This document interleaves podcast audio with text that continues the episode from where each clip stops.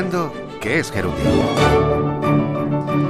Enfrentarse a la tarea de escribir un libro desde cero puede ser muy estimulante, pero también un reto para quienes no lo han hecho nunca. Hoy nos acompaña Marta Álvarez, escritora de fantasía y editora infantil y juvenil, quien nos dará algunos consejos para nuevos escritores. Hola Marta. Hola, buenas. Marta, usted ya es autora de varias novelas como Escuela de Villanos o Seda Blanca, Fuego Malva. ¿Cómo se empieza a escribir un libro? Pues va a sonar muy básico, pero bueno, por una idea que, que te entusiasma y que quieres explorar, ¿no? Normalmente los escritores son también lectores, entonces en mi caso lo que pasa es que tienes una idea que dices, jolín, a mí me gustaría leer esto, pero bueno, como se me ha ocurrido a mí, pues tendré que escribirla yo. Y una vez has empezado a escribir un libro, estás en ese proceso de redacción, ¿existen formas de evitar el bloqueo, de enfrentarnos a un capítulo que nos está costando más escribir?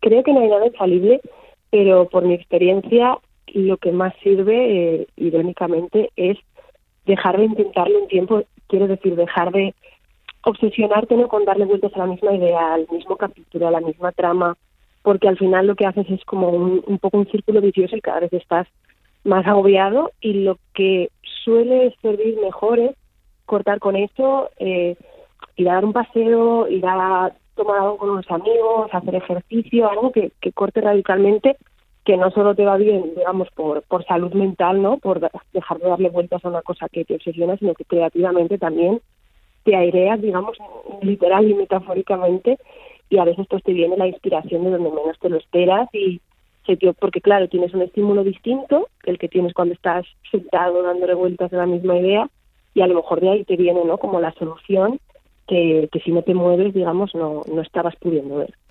Imagino que invertís también mucho tiempo en revisar, en corregir. ¿Cuándo le podemos poner el punto y final a una novela o a un libro?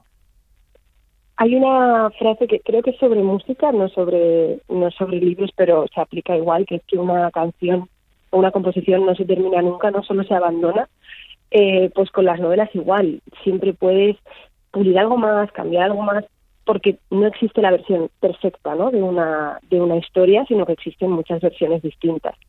Entonces, para mí, el momento en el que tienes que decir, bueno, voy a dejar de buscar porque si no puedo estar aquí eternamente, por supuesto, si tienes un contrato de publicación, pues es cuando la fecha de entrega lo exige, pero si no es cuando cuando estás satisfecho y crees que tiene que lo que has hecho tiene sentido, ¿no? Y luego ya será tu editor si tienes o tus lectores beta, tus amigos a quienes les pases esa historia, quienes te digan, "Jo, pues mira, esto no no lo he terminado de, entender, igual se puede modificar o esto eh, tendría más impacto si cambiaras esta otra cosa, pero para mí tienes que, que ser consciente de eso, de que nunca vas a estar satisfecho del todo, entonces mientras eso, la trama tenga sentido, creas que has dado lo mejor de ti, mira, ya otras, hay un momento en el que tienes que dejarlo ir a, terceras personas y confiar en que si falla algo increíblemente importante, esas personas te lo dirán.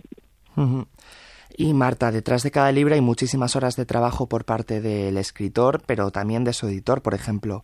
¿Por qué cree usted que es importante que se respeten los derechos de propiedad intelectual?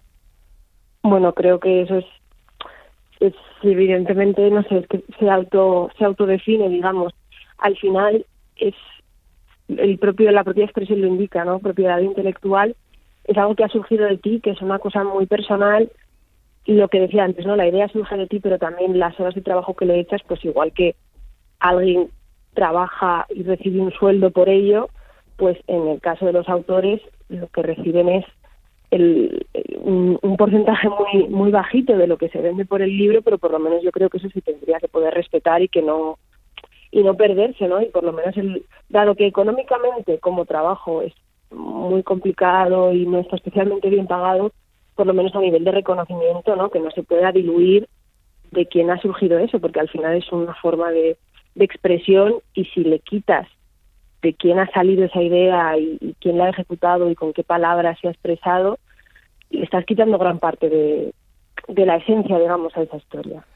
Pues Marta Álvarez, escritora de fantasía y editora infantil y juvenil, muchas gracias por atender nuestra llamada y darnos estos consejos para nuevos escritores. Gracias a vosotros. Puede volver a escuchar nuestros programas en la web de RTV. Creando que es Gerundio es un espacio de Cedro, la asociación que protege los derechos de propiedad intelectual de autores y editores de libros, periódicos, revistas y partituras. Víctor Sarrión, Radio 5, Todo Noticias.